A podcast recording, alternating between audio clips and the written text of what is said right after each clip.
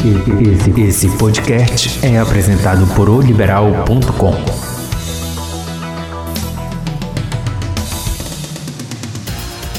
Olá, amigos. Vamos evitar sair às ruas. Vamos fazer a higienização correta. Vamos não estar tão próximo das pessoas, por mais que a gente a exame, né, tenha um carinho grande, mas o momento não está sendo fácil para ninguém, né?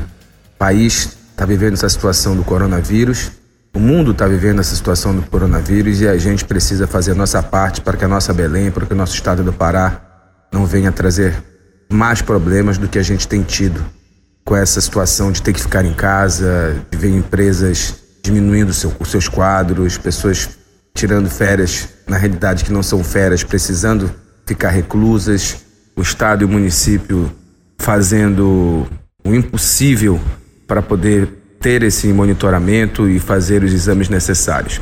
E já que esse é o assunto que a gente fala no dia a dia, conversa nas esquinas, né, onde quer que a gente esteja, tendo sendo bombardeado por informações, graças a Deus, pelo jornalismo que está sendo exemplar no Brasil no que diz respeito ao coronavírus, vamos fazer do nosso podcast de hoje esse alerta também na questão da higienização e do cuidado extremo com os nossos idosos.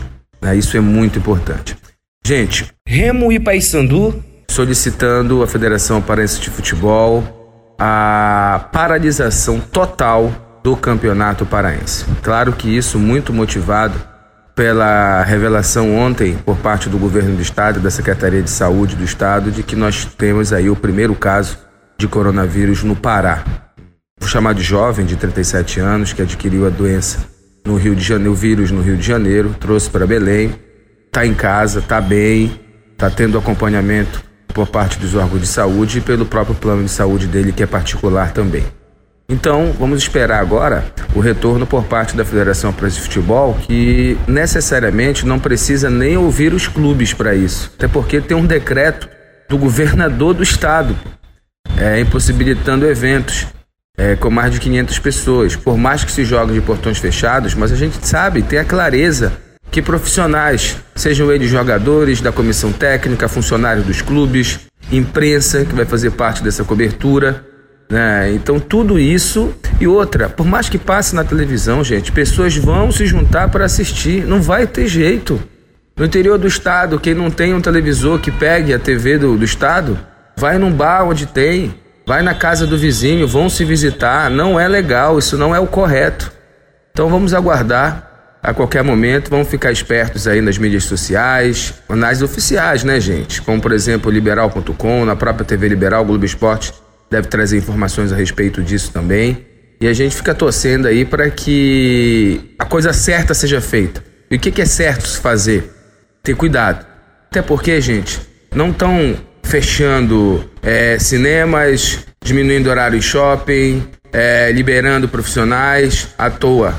Até porque o sistema de saúde público do país, do mundo inteiro, não tem condições alguma, não tem condições alguma de acompanhar para e passo se nós tivermos um, um, esse vírus espalhado.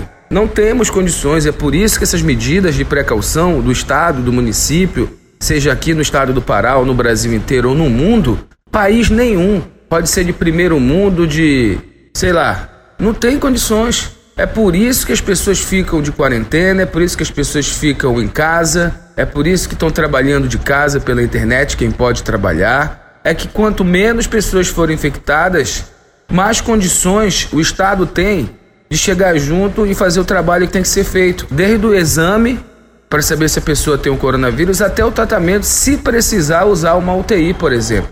Então, vamos esperar, vamos ver se vai ter prudência por parte de quem comanda o futebol no Pará para que a gente tenha aí uma boa resposta. Agora, uh, os problemas que isso vai acarretar, os problemas econômicos, no caso financeiros, problema de competição, de calendário, não interessa, isso não importa. Tem uma coisa que está acima de tudo isso, que é a vida humana.